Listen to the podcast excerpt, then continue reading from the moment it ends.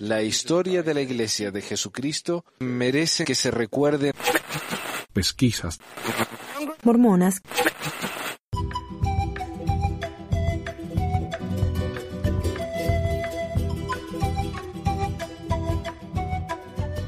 Bienvenidos al episodio número 63 de Pesquisas Mormonas. Ah, hoy tenemos la segunda parte de las profecías falladas de los profetas mormones que ha compilado nuestro amigo Gilmar. Antes de empezar, quiero leer una, una especie de errata que nos mandó el amigo David Guzmán. Ah, y él quiere aclarar unas cosas, aclarar, expandir un poco acerca de una de las profecías fallidas de José Smith. Acá, eh, Gilmar dijo que José Smith había tenido una profecía en la que vio a los doce en el reino celestial de Dios. Eso está en la historia de la iglesia, eh, volumen 2, página 381. Y dice, de los doce apóstoles a los que se refiere el primer quórum de los doce apóstoles, muchos de ellos apostataron o se unieron a otras iglesias. Ahora, la apostasía sería el pecado más grande para el mormonismo, que sería el negar el Espíritu de Dios. Una vez que uno ha tenido un testimonio tan fuerte como la de un profeta o un apóstol, negar ese testimonio es el pecado más grande y el segundo pecado más grande es el cometer fornicación o adulterio. O no, para, no. Segundo es el asesinato y el tercero es fornicación y adulterio. Ok. Pero el número uno es la apostasía. Entonces, ¿cómo puede ser que estos apóstoles hayan eh, ido al reino celestial, como vio José, si se apostataron? Cometieron el pecado más grande que se puede cometer para, para Josefo. A ver, bueno, esto es lo que pasa, mire, según el, el artículo que leímos la semana pasada, es muy breve, dice Thomas B. Marsh, excomulgado en 1838, volvió a la iglesia sud en 1857. Ah, ok, entonces él, se arrepintió. Pero acá aclara David que Thomas B. March es comulgado en ausencia el 17 de marzo de 1839, luego de denunciar junto a Orson Hyde la aparición de las bandas de los Danitas. Sí, él estaba muy, muy, muy decepcionado por la violencia en la iglesia. Y él pensó que José era un profeta caído por eso mismo. La versión de la pelea de la nata de leche fue divulgada por el apóstol George A. Smith con ánimo de desestimar a Marsh. Sí volvió en 1857, pero parece que el testimonio fue inestable porque asistió a una reunión de reorganizados y estuvo a favor de ellos. Sí, hay una historia de que Thomas B. Marsh, y creo que en la última conferencia o en una leona, no me acuerdo, sé que lo leí recientemente, que Thomas B. Marsh se fue de la iglesia porque tuvieron un problema con la natilla de la leche, que la esposa se quejó de que no le habían dado suficiente y él se ofendió tanto que se apostató a pesar de que era apóstol. Cuando en realidad él se fue porque estaba tan decepcionado con José. Y el tema de la natilla solamente apioró las cosas, porque no es que la esposa no estaba conforme. La esposa se quejó porque le habían, le habían robado. En esta época estaban viviendo esa ley de consagración, cada uno recibía su parte, ella no recibió la parte que le correspondió, se quejó y la acusaron de ladrona. O sea, es un cargo lar eh, grave, ¿no? Es un cargo criminal y quedaron tan humillados y ya el, el pobre eh, March tan horrorizado con la violencia de los danitas, no quiso saber nada y se fue.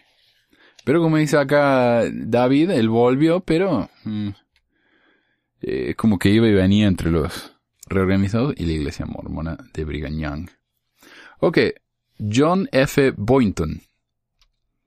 Acá eh, lo que leímos la semana pasada fue que Boynton fue excomulgado en 1838 y se unió a otra iglesia. David aclara que fue suspendido de los doce apóstoles en 1837, luego junto a Warren Parrish se unió para invadir el templo de Kirkland y se unió a un grupo religioso que creó Parrish. Posteriormente, siendo ya científico, en una gira a Utah de conferencias de mineralogía, se reunió amablemente con Brigham Young y otros apóstoles y no estaba afiliado a otra iglesia. O sea, el error acá que de nuestro fue que se había unido a otra iglesia, pero acá dice que no, no se unió a ninguna otra iglesia, pero nunca volvió a la iglesia mormona. William Smith, el, el taradísimo hermano de, de José Smith, que lo quedaría muerto, eh, William, a José, digo. Y se agarraron a, se agarraron a trompa limpia varias veces. Leímos que se unió a los Strangitas después de 1844 y yo sé mejor que eso, no debo estado prestando atención, porque yo sé que él, eh, antes de unirse a los Strangitas, se reunió con los, la, iglesia reorganizada, que era la iglesia del sobrino de él. Y los Strangitas le prometieron a William que si se iba con ellos y traía a su familia y traía, eso lo leí hoy, justamente, eh, en American Crucifixion, un librito que estoy leyendo para hablar un poco acerca del asesinato de José Smith. Dice que William Smith le ofrecieron el cargo de miembro de la primera presidencia, no sé, un cargo muy alto ahí en la iglesia de los estranjitas, sí traía a miembros de la familia de, José Smith, como para darle más validez, ¿no? A la religión nueva. Y también sí traía el, el, ataúd, el cofre con, con el cadáver de José Smith. Williams se le, se le apareció y se les unió, pero sin familiares y sin cadáveres. Ah, y también le habían pedido que trajera las momias que tenía su mamá en Nabu y que le mostraba a todo el mundo. Tampoco trajo las momias. Acá el Mr. David dice el hermano inestable de José, a quien comparó como un león orgulloso. Inicialmente los tres testigos pusieron a Phineas Young y no a él como apóstol. Se le ha acusado de borracho y peleador. Después de ser suspendido en 1839 del quórum, se dedicó a asuntos oficiales en Nauvoo como miembro de la Asamblea de Illinois, predicó en 1844 en el este de los Estados Unidos y mereció elogios de Parley P. Pratt. Se le escogió patriarca separándolo de los apóstoles de 1845 hasta que chocó con Young por promover las esposas plurales, entonces se uniría a los strangitas, apoyaría la idea de que el hijo del profeta era sucesor y se unió a los reorganizados buscando ser apóstol o patriarca. Fue tan inestable que incluso se escribió con Brigham Young durante la guerra civil para ir a Utah, pero prefirió buscar apoyo económico de los reorganizados, aunque no tuvo ningún cargo de ellos. Eh, sí, pero se fue con los extranjitas. O sea, primero fue reorganizado y después se fue con los extranjitas. Lo que no, no me queda claro es si después volvió con los reorganizados, porque sabemos que este hombre era muy inestable. Realmente era muy, muy inestable. Eh, él buscaba lo que era mejor para él, obviamente. Y se le separó de los, de los apóstoles, es cierto, pero más que nada porque él reclamaba que él debía ser el presidente de la iglesia o el profeta después de la muerte de José. Sabemos que hubo una gran división y muchos quisieron el cargo, principalmente Brigham Young y Sidney Rigdon, y la verdad que podría haber sido para cualquiera de los dos. Podría haber sido para el hijo de José Smith. También le dio una bendición a su hijo que no había nacido todavía para que fuera el profeta. O sea, muchísima gente recibió la promesa de ser el siguiente profeta de la iglesia. Pero al final se resolvió por votos. Y a William, como para sacárselo de encima, le dieron el cargo de eh, patriarca. Que era un cargo más bien simbólico, no, no hace nada. De bendiciones nomás. Ok, entonces ese es William. Lyman Johnson. ¿Qué dice acá? A ver, lo que dijimos fue simplemente que dejó la iglesia en 1838. Y el señor David expande y dice, acabo de leer un artículo de Journal Mormon History del 2010 en el que narra un poco más de él. Parece que tuvo acercamientos junto a Boyton para volver a la iglesia, ya que en Nauvoo se encontraron y charlaron tranquilamente los dos con el profeta, que visitó las oficinas del ¿Qué año es? Ah, no dice qué año. Que visitó las oficinas del Times and Seasons y a su hermana Marinda. De esta época data una confesión que hizo a los apóstoles en que se mostraba mal por haberse apartado de la iglesia. Después se dedicó a los negocios hasta morir muy joven, o sea, no, no se unió a la iglesia. Pero él está expandiendo un poco ahí, parece muy bien. De John E. Page, dijimos, dejó la iglesia por ser extranjita, breusterita y finalmente Edriquita, después de 1844, señor eh, David aclara, lo, lo están confundiendo con Hiram Page. No es John E. Page, es Hiram Page, que era el de la piedra de revelaciones, o sea, uno que dijo que él había encontrado una piedra de vidente como la de José y podía ver el futuro y podía tener revelaciones. Y José le dijo, ajá, no, no, yo soy el único. Ok, acá dice, era él ese, el que vio la- tenía la piedra de las revelaciones, fue uno de los ocho testigos del libro de Mormón. Lo único comparable de E. Page fue el bautizar 600 personas en su misión, se le mandó ir a Palestina con Orson Hyde y desobedeció. Ups. Amasa Lyman. Pusimos, permaneció con los Sud después de 1844, saliendo de la iglesia en 1870. Y debemos haber aclarado acá en alguna parte que él usaba la, la tabla de Ouija. Pero aclara aquí el señor David que no, no fue solo por ser espiritista que lo excomulgaron, fue por dos principales razones. Uno, predicar que era innecesario el sacrificio expiatorio de Jesucristo, que predicó en Dundee, Inglaterra en 1860 y que sostuvo en 1867 cuando volvió a oírlo en Fillmore y provocó que el presidente Young y los apóstoles decidieran sacarlo del apostolado. Es una historia interesante si desean saberla. 2. Lyman apoyó la herejía de los Godbeitas, promovidos por Godby, un amigo inglés. Esto lo acabo de leer de un artículo de Dialogue Journal del 2011, que después de ser sacado del apostolado, los líderes temían que se hiciera líder de este sismo mormón en Utah. Fue que los comulgaron el 12 de mayo de 1870. Estos Godbeitas admitían el espiritismo que usó Lyman que usó Lyman la Ouija es falso. En esa época solo eran las sesiones de invocación en la mesa que tan conocidas eran en Europa y Norteamérica. Lo que en inglés se llama un seance. No sé cómo se llama en, español, pero tenemos ahí un ejemplo en, en el Chavo, ¿no? Cuando van a la casa de la bruja del 71 y se ponen todo alrededor de la mesa y la mesa se levanta y, escuchan golpes y qué sé yo. Eso es una sesión espiritista que le dicen seance. Y si no usaban Ouijas para esas sesiones, si eso es a lo que se refiere. Así que bueno, gracias por las aclaraciones, eh, David. Muy, muy, muy aclaratorio, muy informativo. Y bueno, ahora seguimos entonces con las próximas profecías fallidas de los apóstoles. Y estas son algunas de mis profecías favoritas. Si se hubieran cumplido, mejor. Pero no se cumplieron, todavía son espectaculares. Así que aquí les va. Gracias. El tema del día. Ok, la próxima es la tierra prometida de los mormones. A las anteriores promesas podemos añadir las típicas que toda religión revela, revelada debe tener como base sobre tierras prometidas para sus fieles. Según Smith, el templo en Independence, Missouri, sería construido durante esa generación, que Sion se establecería en Independence, Missouri, y que no eh, sería cambiado su lugar de allí. Los Sud, eso está en Doctrina y Convenio 57, 84, 97 y 101. Ok, cuatro revelaciones Ok. separadas. ok.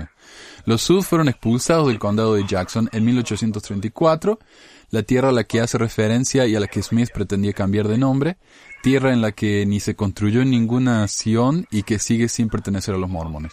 Después de tres siglos, de hecho, tuvieron que cambiar su queridísima Sion a Salt Lake City, Utah. Los apologistas mormones ponen como excusa lo que mejor saben hacer, darle giros semánticos a la frase, descontextualizándola por completo para que la afirmación de Smith no sea esa, sino otra, y esa profecía aún pueda estar vigente por los siglos de los siglos. La excusa de rigor es que si el texto bíblico Jesús habla de que volvería durante la generación de sus seguidores y no lo hizo, la palabra generación puede adquirir un significado muy amplio. A fin de cuentas, si a ese personaje se le consiente esto, ¿por qué no a Smith? Ah, ok, José Smith Jr. recibe otra visita celestial que le ordena una vez expulsados de Independence crear un ejército de personas que rediman a Sion a través del poder físico. La operación falla por completo cuando el ejército es invadido por una plaga antes de que lleguen a Independence, Missouri. Doctrinas y Convenios 103. Y, eh, bueno, todas las demás referencias van a estar en el website, si lo quieren ver. Si no nos creen. Smith vuelve, por supuesto, a la carga en 1838 con otra profecía. Eh, construir un templo en Far West, Missouri. Se les ordena a los mormones no cesar en el trabajo del templo hasta que esté completo y tal y como eh, su Dios lo indica, sea para mí la ciudad de Far West una tierra santa y consagrada y se llamará santísima, porque es santa la tierra sobre la cual os halláis. Por tanto os mando a edificarme una casa para el recogimiento de mis santos a fin de que me adoren. Doctrina y Convenio 115. Eh, varios versículos ahí. Estos de nuevo fueron expulsados y de ese templo solo quedaron las piedras angulares. Y esas piedras angulares están debajo de una iglesia que se llama la iglesia de Cristo, que es una iglesia chiquitita. Y está al lado del templo de la comunidad de Cristo, que es gigante. Y al frente... Ahí leí lo que escribiste en el blog. Oh, sí. Ok, ok, continúa. Sí, hay cuatro. Se ve que eh, hay una iglesia que cuando la comunidad de Cristo empezó a aceptar el sacerdocio de las mujeres y, eh, no sé, hi- hicieron varios cambios, ¿no? Y varios se decepcionaron y se fueron y formaron su propia iglesia que se llama la Iglesia del Remanente. Y esa está al, a- al otro lado de la calle. También es una iglesia grandísima. Entonces, y, y del otro lado hay un centro de visitantes de la iglesia mormona. Entonces, cuatro eh, ramas diferentes de la iglesia mormona en una manzana grande. Pero, Mejor dicho, La- la el que entra ahí sale confundido. sí, no, eh, lo bueno es que todo tiene nombres muy diferentes. Pero el, hay una en la comunidad, que creo que se llama la iglesia de Cristo, pero le dicen la iglesia del lote del templo, algo así, Temple Lot. Y esa es la iglesia en la que están las fundaciones del templo de, de José Smith. Y, Ah, Y no sé, en no le una pertenecen a la iglesia. perdón. Ah, claro, bueno, No le eventualmente... pertenecen. Porque esa iglesia es muy, muy, muy chiquita. Y yo creo que esa es la única iglesia que tienen en todo el mundo. Así que, si esa iglesia se viene abajo, capaz que la, la iglesia mormona lo compra y, y vuelven a tener la posesión del, del terreno y no sé si se les cumple la profecía, quién sabe. Pero hasta ahora no, Sí. No se les ha dado. Eh, No, y, y, y por, por dinero no se preocupan los mormones, ¿no? No, Eso es lo que abunda ahí.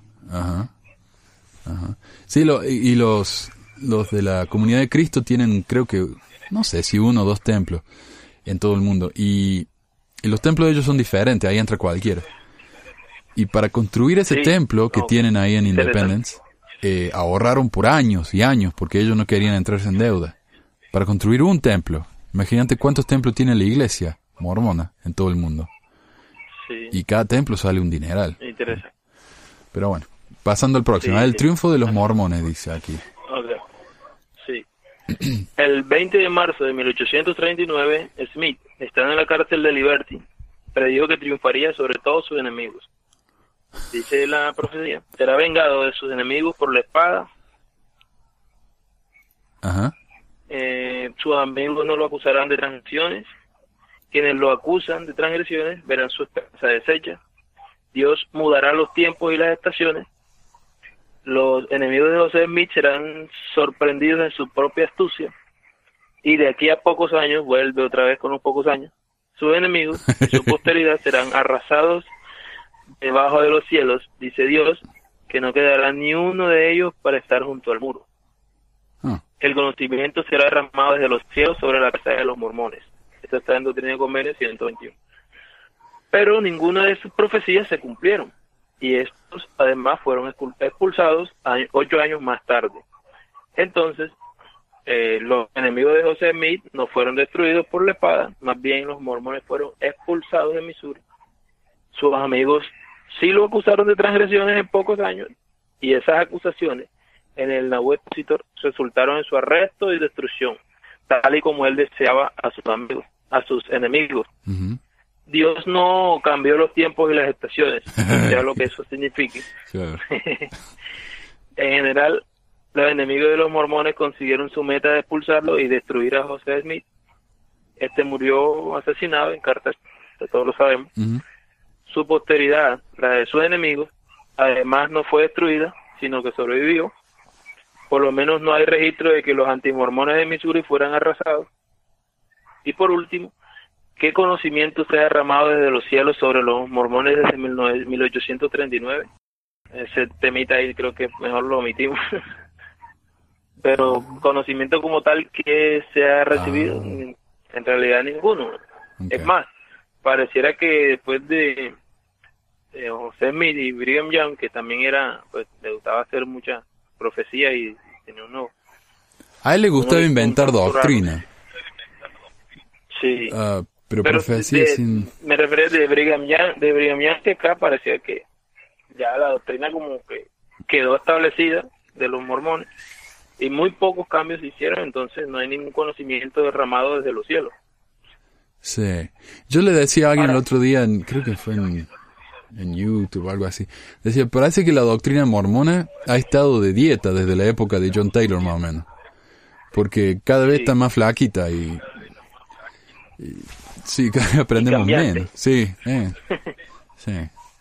Ok. Inclusive yo, yo el otro día estaba comentándole, Manuel, a mi esposa que el, el, el- pues, el- los precedentes que tiene la iglesia ha demostrado que él cambia de acuerdo a la presión social y a las Oh, sí, definitivamente. Y, y que no se nos haría raro que cualquier día acepten mujeres en, lo- en, el, en el sacerdocio y de una vez por todas dejen de atacar tanto a, las parejas gay porque hay bastante presión en esos temas.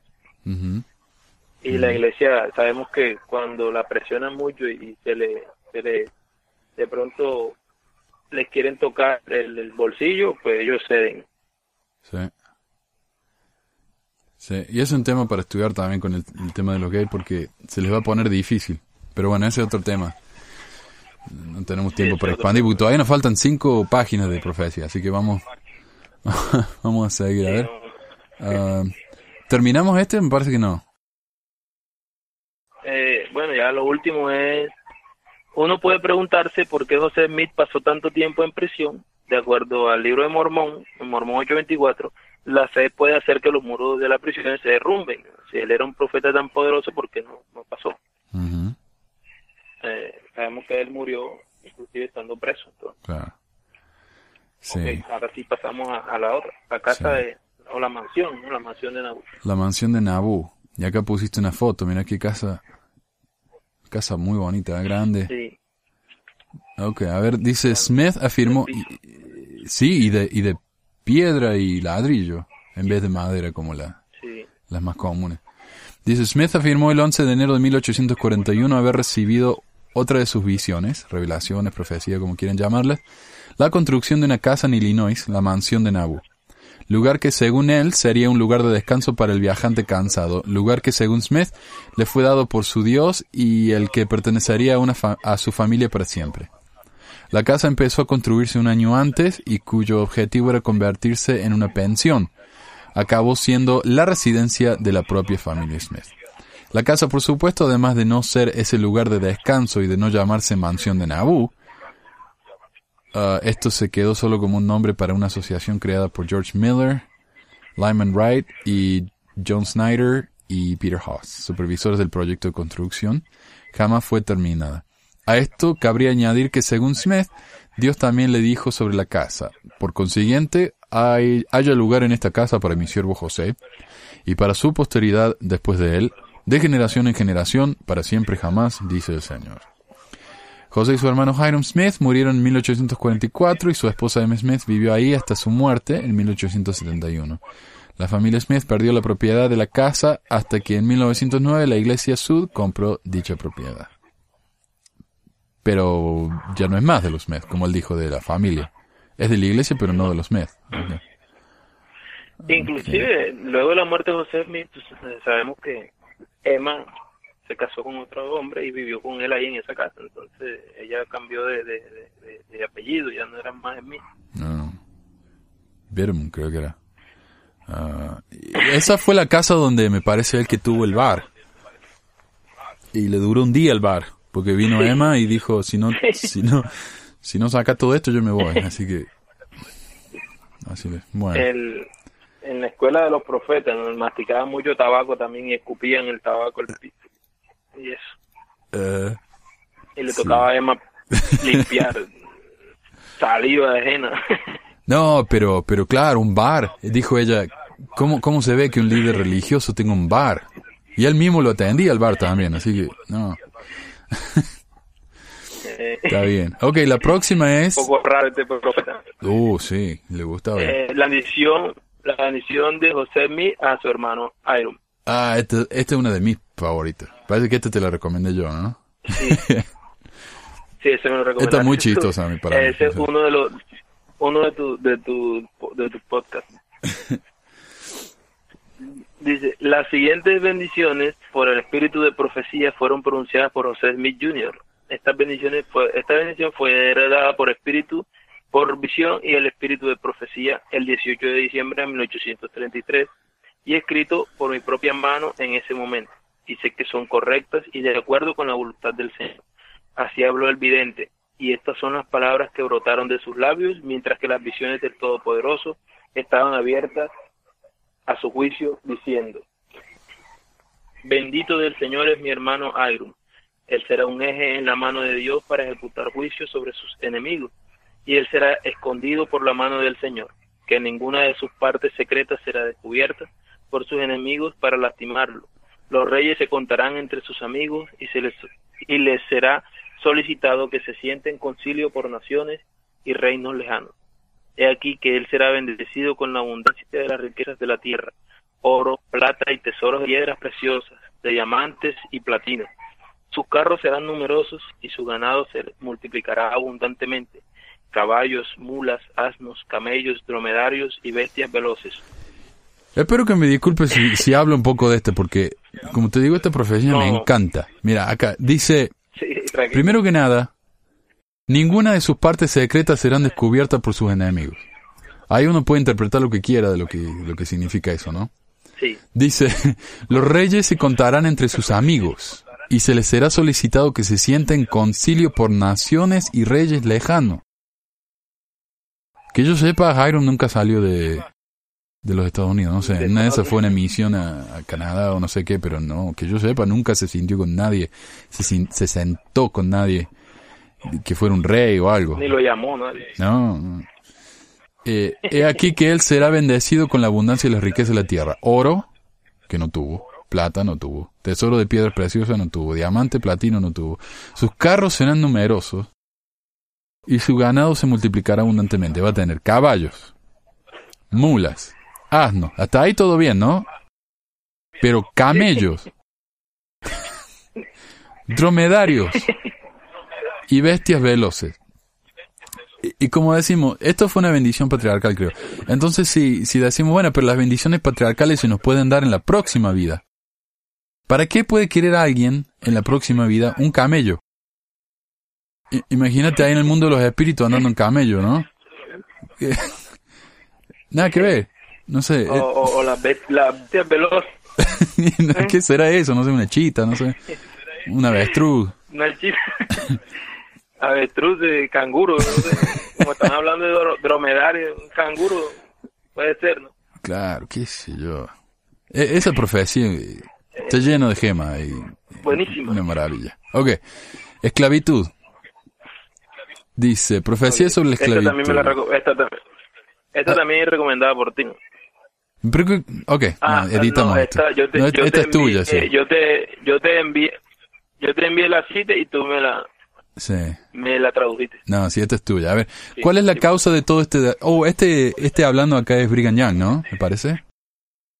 ¿Cuál es la causa de todo este derroche de vida y dinero? Para decirlo de una manera sencilla, verás, una porción del país desean criar a sus negros o a sus esclavos negros y la otra parte desean liberarlos. Y al parecer casi adorarlos. Bueno, críenlos y adórenlos. ¿A quién le importa? Yo nunca pelearía ni por un momento por ello, porque la terrible guerra que ahora convulsiona a nuestro desdichado país no ha avanzado en lo mínimo la causa de la mejora humana. Cam, el antepasado de todos los negros, según el mormonismo, seguirá siendo el siervo de los siervos, ya que el Señor lo ha ordenado, hasta que se elimine la maldición. ¿La lucha actual liberará al esclavo? No. Pero ahora están eliminando a la raza negra de a miles. Muchos de los negros son tratados peor de lo que tratamos a nuestras bestias, y los hombres serán llamados a juicio por la forma en que han tratado a los negros, y recibirán la condena de una conciencia culpable por el juez justo cuyos atributos son la justicia y la verdad. Traten a los negros con bondad y dejen que vivan, ya que Cam debe ser el siervo de los siervos hasta que se elimine la maldición. ¿Se pueden destruir todos los secretos del Todopoderoso? No, no se puede. Sin embargo, nuestros hermanos cristianos piensan que van a derrocar la sentencia del Todopoderoso sobre la simiente de Cam, lo que está diciendo acá Young. Oh, claro, Brigham Young. ¿Sabe que me parecía que era Brigham Young porque está hablando acá de la guerra civil? él está diciendo, esta guerra que estamos viviendo ahora, la guerra civil, no va a mejorar la situación de los negros. Eh, Exacto, sí. Eh, y Jan, y es que ese es el discurso de Jan. Sí, Se este- mucho su, su, su forma de hablar. sí, porque cuando la, la guerra civil empezó, eh, José Smith ya estaba muerto. Y Brigham Young se llevaba muy mal con Lincoln, justamente por esto, porque Lincoln quería liberar a los negros. Y Brigham Young dice, "Cu- ¿cuál Era es el punto? Dios, Dios los, maldi- los maldijo, así que es el vicio. Y dice acá, lo que está diciendo acá Young es que aunque los abolicio- abolicionistas traten, no van a poder liberar a los esclavos, porque Dios dijo que iban a ser esclavos hasta que Él se le ocurriera. Eh, no pueden hacer eso aunque maten personas de a miles y decenas de miles. Y esto está en el diario de discursos, volumen 10, página 250. Pero como sabemos no es oficial, así que Sí, no es oficial. no, no, nada es oficial. Y me, pare- me, me gustaría comentar algo de, de este tema. Y aparte de la forma en que se expresa, ¿no? Se expresa de, de las personas de color. eh, dice que él nunca pelearía ni por uno ni por un momento por ellos, porque la terrible guerra que ahora convulsiona a nuestro desdichado país no ha avanzado en lo mínimo la causa de la mejor humana. Y, y ahí es donde está de pronto el, el- el enfoque de una profecía, es decir, dando a entender de que él no, de que esta guerra no va a, con- a concluir en la liberación de, o en la abolición de la esclavitud. Cosa que se equivocó por completo porque, pues sí, la guerra sí sirvió para eso. Claro. Sí, y antes de su muerte, Lincoln firmó la, la, de- la declaración de, ¿cómo se dice? Emancipación de los negros. La abolición, la emancipación. Eh, procla-. Sí, Emancipation Proclamation, sí, proclamación de emancipación, claro. Ok, la Orden Unida, a ver.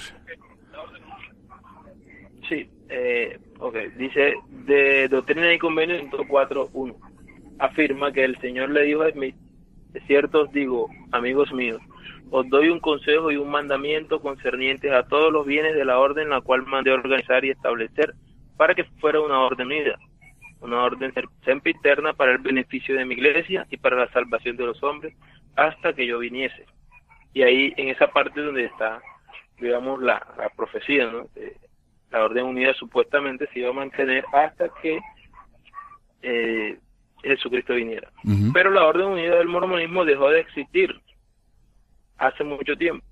Por lo tanto, no fue unida ni eterna, ni siguió en existencia hasta la venida de Jesús. Eh, interesante esto de la orden unida porque muchos de los miembros de la iglesia en realidad no la conocen, no saben, no saben a qué se refería. Y fue antes de, de que se empezara a hacer énfasis en la ley del diezmo. Este era el 100% de las posesiones de los miembros eran entregadas a la iglesia Ah, ok. y los líderes y los líderes le daban a los miembros eh, una porción de acuerdo a, a sus necesidades, lo que le llamaban mayordomías. Ajá. Es decir, yo entregaba todos mis bienes y los demás hermanos hacían lo mismo y la iglesia distribuía equitativamente una especie de, de comunismo, Es comunismo, sí. algo así. Sí. Es comunismo. Sí, ah, sí, Y en definitivamente. el manual de, en el manual de doctrina y convenio, en, en- en uno de los apéndices del, del manual de doctrina y convenio del instituto, tratan de demostrar por qué no era comunismo, pero era comunismo. Ok. Sí. Sí, sí. Es que después vino, ¿cómo se llama? Benson. Y él, él era totalmente anticomunista, ¿no? Paranoico ya. Entonces, claro. Eh, Salem es entregada a José Smith con sus riquezas. Y dice, Doctrinas y Convenios 111 del 1 al 11. Le fue dado a José Smith el 6 de agosto de 1836 en Salem, Massachusetts.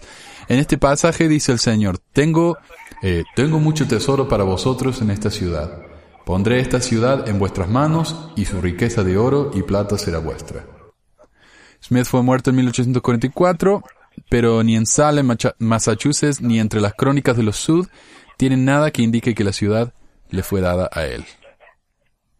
O sea que José iba a ser el jefe de, de Massachusetts, de Salem. Ah, el, el, no el jefe, sino que iba a ser de él. Claro, él iba a ser el dueño. Sí, todo y todo, el dueño de, de Salem y sus tesoros. Mira. Y eh, en, en el mismo manual de instituto de Doctrina y Convenios se nos dice que, que los miembros no debemos no deben creer que se refería a, a- a riquezas materiales, sino que ahí en Salem José Smith encontró eh, información genealógica y que ese era su autor. Ay, no, pero acá, di- claro, pero acá Eh, dice tesoro de, a ver, ¿qué dice? Riqueza de oro y plata. Oro y plata, claro. Pero, ajá, Mm, pero lo, lo- los apologistas, Claro. ellos Plata muy bien. está bien. Y ahí es donde hicieron la, la, Ok. la persecución de las brujas, ¿no? Habrá tenido algo que ver con eso. Correcto, ahí Claro. en Salem, en Salem era donde perseguían a las brujas. Ah. Ok, el ángel. Quizás quizás José Smith participó de esa persecución. Eso creo que fue muchos años antes. sí. Ah, el ángel amenazante, y esta me gusta mucho esta imagen, la tomé de, de, de tu blog, Sí. me gusta mucho. Inclusive la tenía, la, la tenía como, como imagen del WhatsApp, pero mi, hermana la encontró, mi hermana la encontró un poco eh, ofensiva y me pidió que la quitara. A ver, yo voy a explicar. Aquí se le aparece un ángel con una espada de fuego a José y le dice, dile a la gente que Dios acaba de ordenar el matrimonio plural. Y José dice, ¿y cómo explico que hace cuatro años que me vengo casando con otras mujeres? Y el ángel le dice, no te preocupes, nadie se fija en las fechas. Claro, está bien. ok, el ángel amenazante. Un ángel lo amenazó con una espada encendida a fin de obligarlo a practicar la poligamia con niñas de 14 años. Lo que todos sabemos es pedofilia. ¿no? Bueno, para ser justo tuvo una sola de 14. La otra tenía Uno, uno. 15 y la otra tenía 16. Anne Mary, Anne Mary, algo. Sí, la Kimball. 17, 18. Sí. Eh, exacto. A- a- Anne Mary, algo. Ah, Mary, Anne Ellen, algo así. no Sé que... Oh, Ellen, sí. Ellen ah, Mark Kimball. Ese. Ahí está. Exacto. Pero sabes que, Mariel, Ok, eh, entonces- esta, esta muchacha no le gustó para nada la poligamia, pero después ella escribió varios libros defendiendo la, a la institución esta. Sí. Así que, mm. ok. Sí, A ver, pero sigue. eh, en, sus diarios, en sus diarios de, dio a entender que no, que no se hubiera casado nunca si hubiera sabido que, que era más que un compromiso, ¿no? un documento. Claro, una ceremonia, sí. Ok. Eh, entonces, el ángel, lo- una espada, lo obligó a, a casarse con niña de 14 años, una niña de 14 años, adolescentes, mejor dicho, mujeres casadas con otros hombres, lo que llamamos poliandría, eh, hermanas, madre e hija, eh, y todo esto contrario a los mandamientos de Levítico. Si la- las personas que han leído la Biblia se darán cuenta que en Levítico, eh, no tengo las citas exactas, pero en Levítico el eh, Jehová condena, le dice a, al pueblo de Israel, no tomarás madre e hija como esposas, no cometerás vileza en Israel. Mm, Vileza, eh, para Jehová era vileza que un hombre tomara madre e hija. claro. Y dice que no tomarás hermanas como esposas para que no las hagas rival. Ah, Entonces, este Smith, al, este Dios al que Smith seguía, claramente no era el mismo Dios de los israelitas. Y tampoco eh, el mismo que él se inventó, porque el plan de salvación de Smith eh, eh, se basa en el albedrío. Y esto lo aprendí, o sea, lo, de pronto lo sabía, pero uno no cae en cuenta hasta que alguien lo, lo, te lo hace ver, lo aprendí de ti ah, en uno de tus de tus episodios en, en el que eh, me es obligado contrario al plan de salvación que Claro. supuestamente era basado en el albedrío sí. Y, y entonces no no seguía al Dios de los israelitas y tampoco seguía al Dios que él mismo se inventó el él se inventó cierto estaba siguiendo era el Satanás de él que era el que quería obligar a hacer las cosas Claro, claro, Satanás era el que dijo, yo ofrezco que todos se salven siempre y cuando no, no tengan ninguna libertad de elegir. Y acá el ángel no le da a él la libertad de elegir. Ah, claro, y bueno, él, dije que, Hasta él te- dijo que a veces podía haber sido un ángel del diablo. Eh, bueno, bueno. Sí, de, exacto, del corazón Ah, del hombre también. Creo ¿qué te que por ahí que es la cosa. ¿Sabes qué? Ah, eh, nada que ver esto, ¿no? Pero estaba pensando hoy, cuando José habla de, de Dios en el discurso de King Follett, él, él habla de que Dios no tiene origen, que Dios tiene un padre, y el padre de Dios tiene otro padre, y así para siempre. Y no sé cómo funciona eso, tal vez sea un círculo, ¿no? El, el Dios nuestro, el padre del primer padre de todo, no sé, un círculo, no sé cómo hacer eso. Pero bueno, hay, hay un prim- no hay un primer Dios. O sea que siempre existieron los dioses. Y Dios no creó las cosas de la nada, sino que simplemente las organizó de cosas que ya existían. Organizó. Y, y yo lo que he notado, que muchos cristianos dicen que Dios explica el origen del universo, porque hablan, hablamos de la evolución, de que tal vez el hombre apareció por medio de la evolución y qué sé yo, y ellos dicen, no, pero ¿y el Big Bang? ¿De dónde salió el Big Bang? Eh? Ese tiene que haber sido Dios, el que creó el- la primera cosa, El Big Bang. claro. Claro. Eh, pero según el Dios mormón, Dios no creó nada. Es como que Dios está jugando con... lo- Simplemente organizó. Claro, claro. Con, está jugando con plastilina, no sé, con, con arcilla. Y, y claro, es más un, un, un ingeniero que un, un que un dios creador. Que un ¿no? creador. Claro. Así que ahí está, ¿ves? Hay otra diferencia del dios. hay, ¿Ah? a- hay un libro también de eh, ay, no recuerdo el nombre eh, uno de estos apologistas también mormones que discursaba mucho sobre estos temas de, de la carne y de, de la leche del evangelio Sí. y él habla sobre estos temas e inclusive dice que después de los hijos de perdición van a ser desorganizados la, las inteligencias van a ser desorganizadas Oh, wow. y, y sí, ese, ese es un libro muy interesante, se llama Los primeros dos mil años, Ah, Skousen. Ok. pero en los apéndices. Eh, Skousen, correcto. Este. Skousen. Ese tipo está loquísimo. Sí. Ok. El último. ¿Es el último, eh? ¿O faltan? eh, Faltan dos. penúltimo. Ya Ok. El, el alfabeto de, de Seret.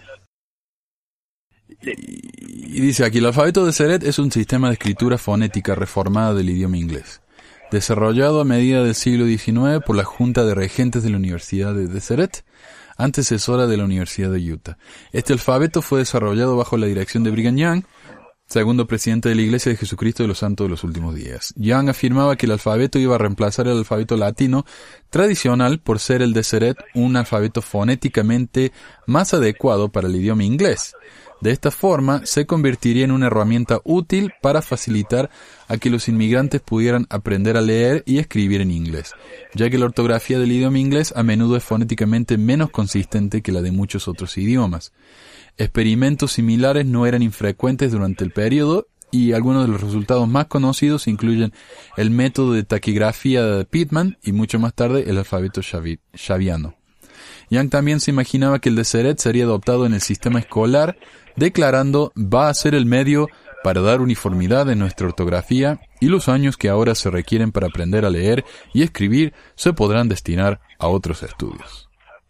Y ah, yo te digo, para mí la idea este del alfabeto de Seret es excelente, porque como maestro de inglés en la escuela es una pesadilla escribir el inglés. O sea, eh, para enseñarlo a los chiquitos de, de, de la primaria, no tiene ningún sentido este idioma. Hay, hay tantas excepciones a la regla que hay casi que aprender cada palabra por separado.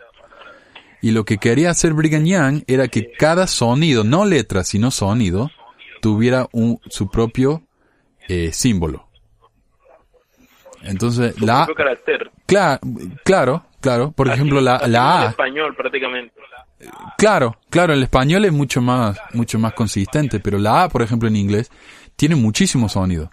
Eh, a, A, Sí. A. Eh, A, E, Si bien hay cinco letras para las vocales, hay 14 sonidos para las vocales.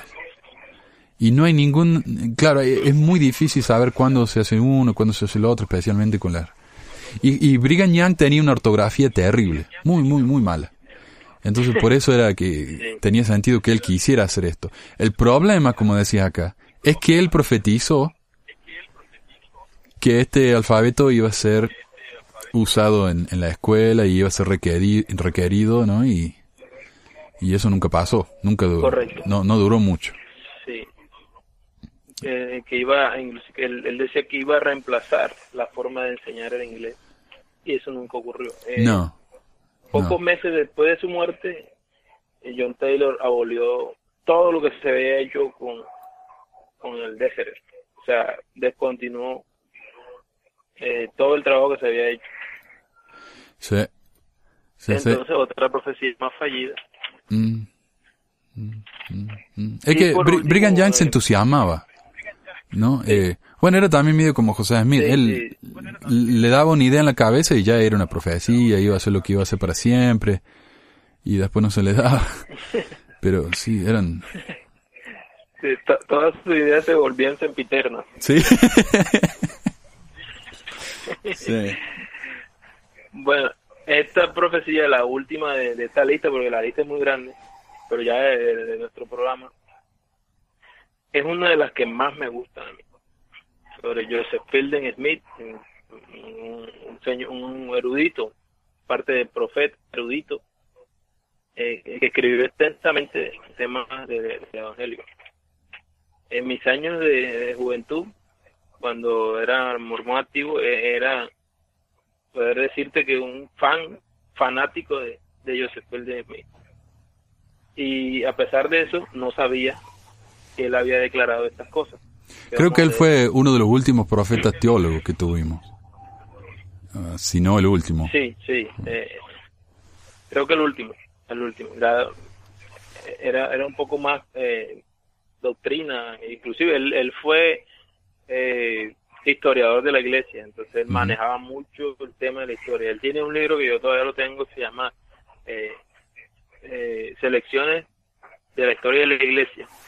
Es una historia completamente eh, apologística de la iglesia. O sea, saca todo, todo el material que no conviene de- del libro, de, de los tomos de historia de la iglesia, y hace un solo tomo en donde está todo blanqueado. Ujú. Ok, Claro. entonces dice, casi como probando lo opuesto, y una vez que existía en el mundo la tecnología para viajar al espacio en 1961, el elder Joseph Fielding Smith, que en esa época era presidente del Quórum de los Doce, pero que más tarde pasó a ser el profeta y presidente de la iglesia, dijo, nunca vamos a mandar a un hombre al espacio. Esta tierra es la esfera del hombre y nunca se pretendió que se alejara de ella. La luna es un planeta superior a la Tierra y nunca se pretendió que el hombre debería ir allí. Pueden escribirlo en sus libros, que esto nunca va a suceder. Interesante. ¿no? Eh, dice, cuando el hombre fue puesto en esta tierra, se convirtió en su hogar mortal o de probación. Aquí él está destinado a permanecer hasta que se complete su vida terrenal. No hay ninguna profecía o edicto dado que los mortales deban buscar dominio más allá de esta tierra, mientras vivan en mortalidad. Aquí estamos y aquí deberíamos estar contentos de quedarnos.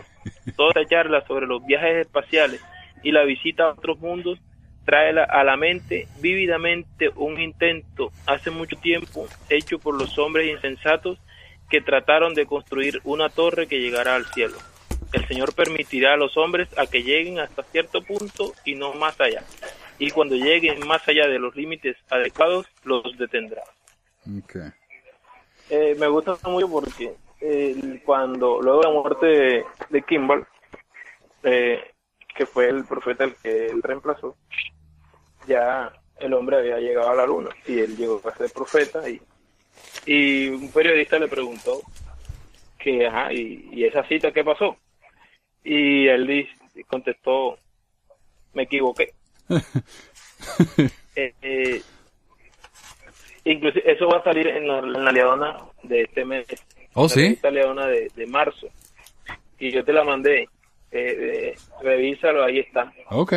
En donde hablan de, de que los profetas son hombres que se equivocan. El problema no es que se equivoquen o no, sino que O sea, ¿cómo, cómo vamos a saber nosotros cuándo están hablando como hombres o como profetas? ¿Cierto? Claro. Entonces, eh, tocan el tema este de que vamos a hablar de esta, esta profecía de, en la que él dijo eso y, y se equivocó, él mismo lo, lo reconoció. Mira. Eso está en la leona de este mes que te mandé, que puedes revisarlo. 189. Mira, acá tengo la- el segundo volumen de respuesta a pregunta del Evangelio, de donde sale esa cita. Y esto fue impreso en 1958. Y sabemos que el hombre fue a la luna en los 60, fines de los 60. Sí. Pero ya estaban hablando en esa época, ¿no? De la, la- la carrera espacial, a ver si era Rusia o Estados Unidos primero. Y él dijo, todo esa, y eso que se está hablando de los viajes al espacio, eso no, no va a pasar. Pero está bien. 1958, claro. Menos, menos de 10 años después ya se le, se le arruinó la profecía. Ok. Está bien, La Biblia, por favor. está bien. Por eso ya no, supongo ya no tenemos más profecías, ¿no? Si uno dice Sí, que, claro, que- sí. que han profetizado lo- los profetas modernos y dicen eh, la proclamación de la, de la familia, cosas así, no, no hay más profecías. Mm, En realidad no son profecías, no, no son profecías, son No, consejos más bien. Ah. Así que, pero una lástima, sí, son divertidas esas profecías, por lo menos para reírse un rato. Y, y a mucha gente les da esperanza eso, ¿no? Eh, pero Sí, claro. no sé si es algo bueno o no. Muchas pero- personas que le dan oído. sí. Pero bueno, muchísimas gracias, Gilmar, por todo el trabajo que hiciste acá con este 16 páginas de profecías acá fallidas. Y un trabajo muy buenísimo de, de investigación. Así que te agradezco. Y te agradezco también por, la, por todas las cartas que nos están mandando. Para servirle. Y de nuevo, si no las han visto, vayan blog.pesquisamormones.com y lean las cartas de Gilmar, que son excelentes. Así que bueno, muchas gracias por escucharnos entonces y nos estamos hablando pronto.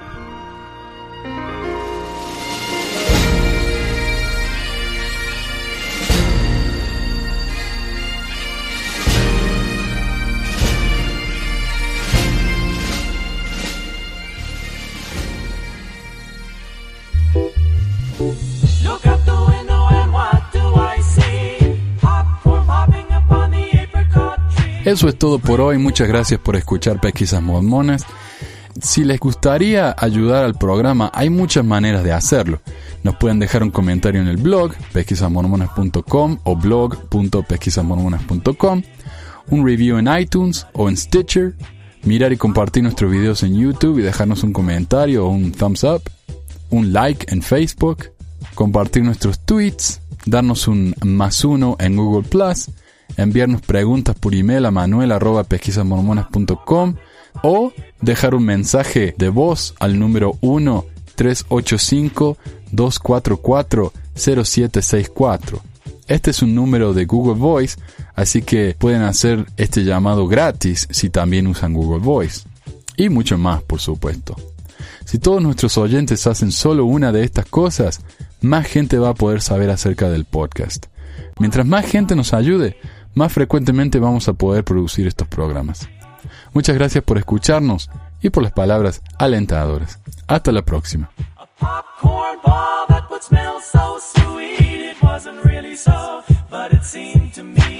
Popcorn popping up on the apricot tree.